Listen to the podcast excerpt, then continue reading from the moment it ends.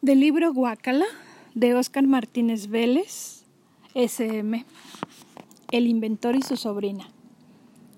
Con su resplandor, la luna pintaba de azul las montañas de basura al otro lado de la calle. No había estado allí más de dos minutos cuando escuché el sonoro rugido de un camión. Pasó frente a la casa, pero no se detuvo. Ya me sentía desilusionado. Entonces frenó en la esquina.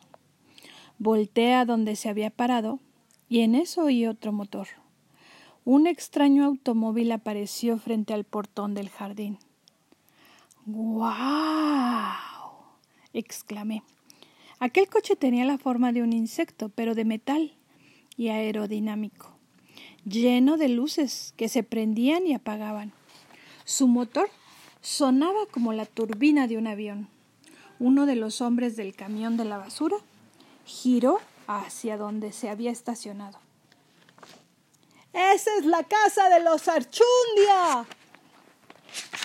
Después se oyó un zumbido eléctrico y una de las portezuelas del auto se empezó a levantar como si fuera el mecanismo de una nave espacial. De ahí salieron dos siluetas. Una era la de un señor, la otra apenas la alcancé a distinguir. Parecía la de una niña. Caminaron hasta la puerta del jardín y lo atravesaron, llegando así al porche. Me sorprendió el aspecto de aquel hombre. Era muy diferente a lo que había visto en las últimas horas. Traía un paquete en las manos. Hola, me dijo. Tú has de ser Federico, me quedé callado. Observaba su pelo verde, esos lentes redondos y grandes como lupas para examinar insectos, su chamarra de un violeta fluorescente. ¿Me oíste? Moví la cabeza afirmativamente. ¿Tú eres Federico? Sí. ¿Tú eres mi padrino? Pues sí. Creo que sí. ¡Wow! grité. ¿Qué te pasa? Estoy muy emocionado. No sabía que tuviera un padrino así. ¿Así como? ¿Tan especial? ¿A qué te dedicas? Yo soy inventor. Mis ojos estaban más abiertos que cuando tenía ocho años y me llevaron a un centro comercial para saludar a Santa Claus. ¿Y qué has inventado? Ah, muchas cosas. ¿Cómo qué? He inventado. En ese momento me sucedió algo extraordinario. Dejé de oír. Y es que la otra silueta se había acercado al resplandor del foco que iluminaba el porche. Era una niña.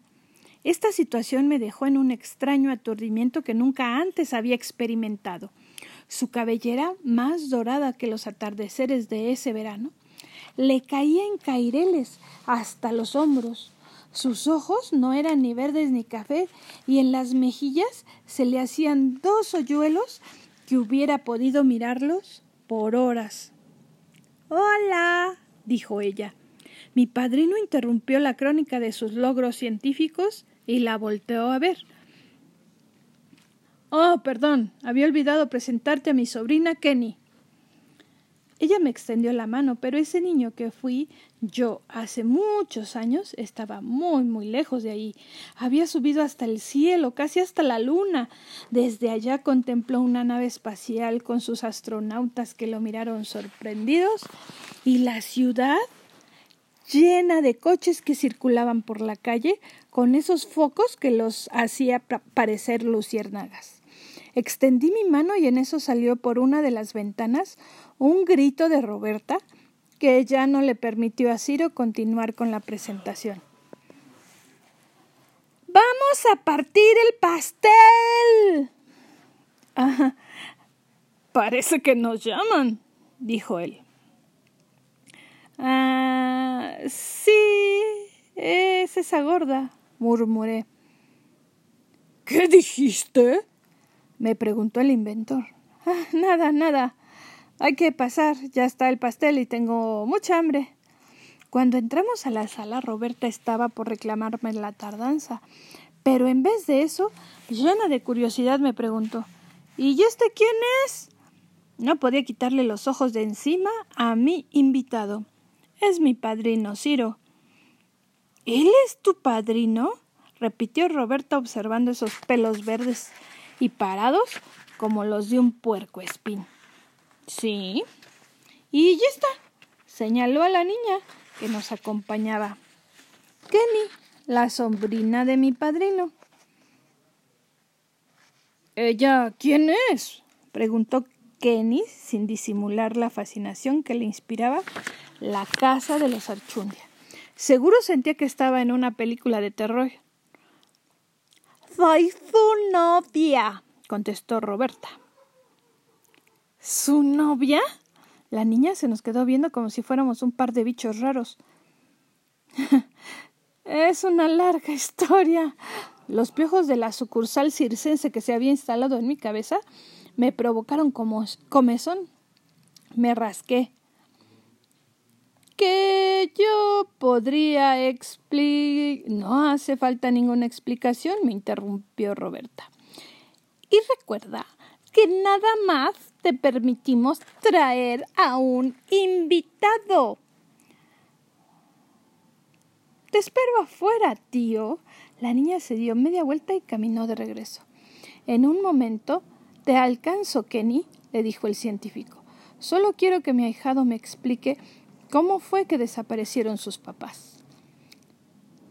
Estaré en el coche. Kenny cerró la puerta. Yo me quedé mirando la oscuridad por donde había desaparecido.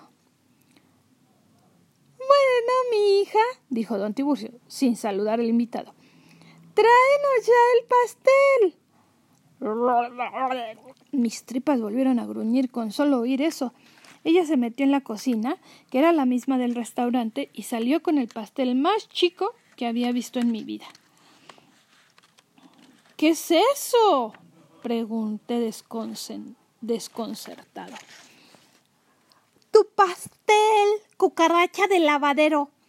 Aquello era más chico que un bizcocho de los que venden por cincuenta centavos en cualquier panadería. Esto no es un pastel de cumpleaños.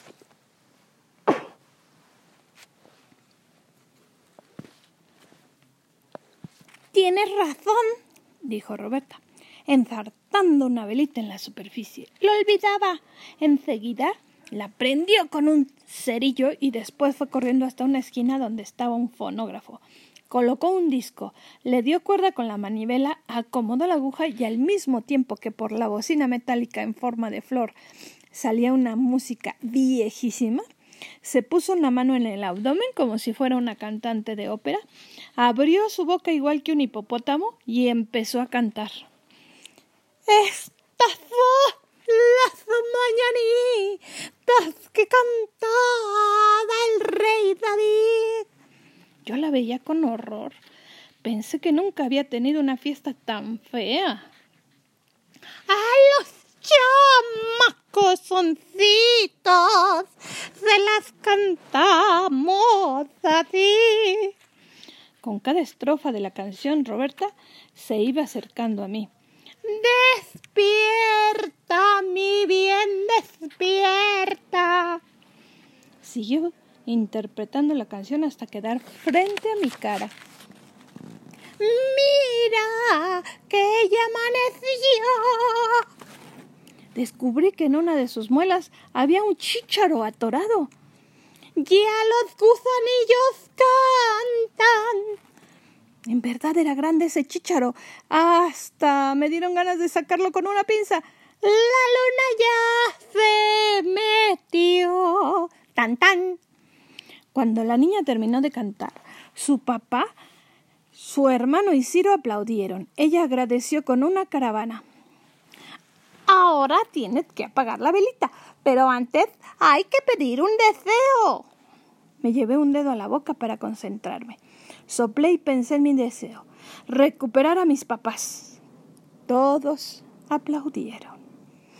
Yo ya quiero mi revenada de pastel gritó don Tiburcio.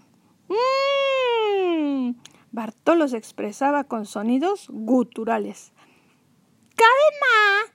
dijo Roberta sacando un cuchillo cebollero con el que partió en tres el pastelillo. Uno para mi papá, otro para Bartolo y otro para mí. ¿Y qué pasó con el pedazo de mi padrino Ciro y con el mío? pregunté. ¡Ay, perdón! Lo olvidaba, dijo ella cortando unas delgaditas rebanadas al suyo. Uno para ti y otro para tu padrino Ciro. Aquellos pedazos eran tan delgados que una ventisca los podría levantar. Los tres anfitriones ya se habían devorado su ración. Mi padrino y yo nos comimos la nuestra muy lentamente. Ese pastel tenía un ligero sabor a mole verde.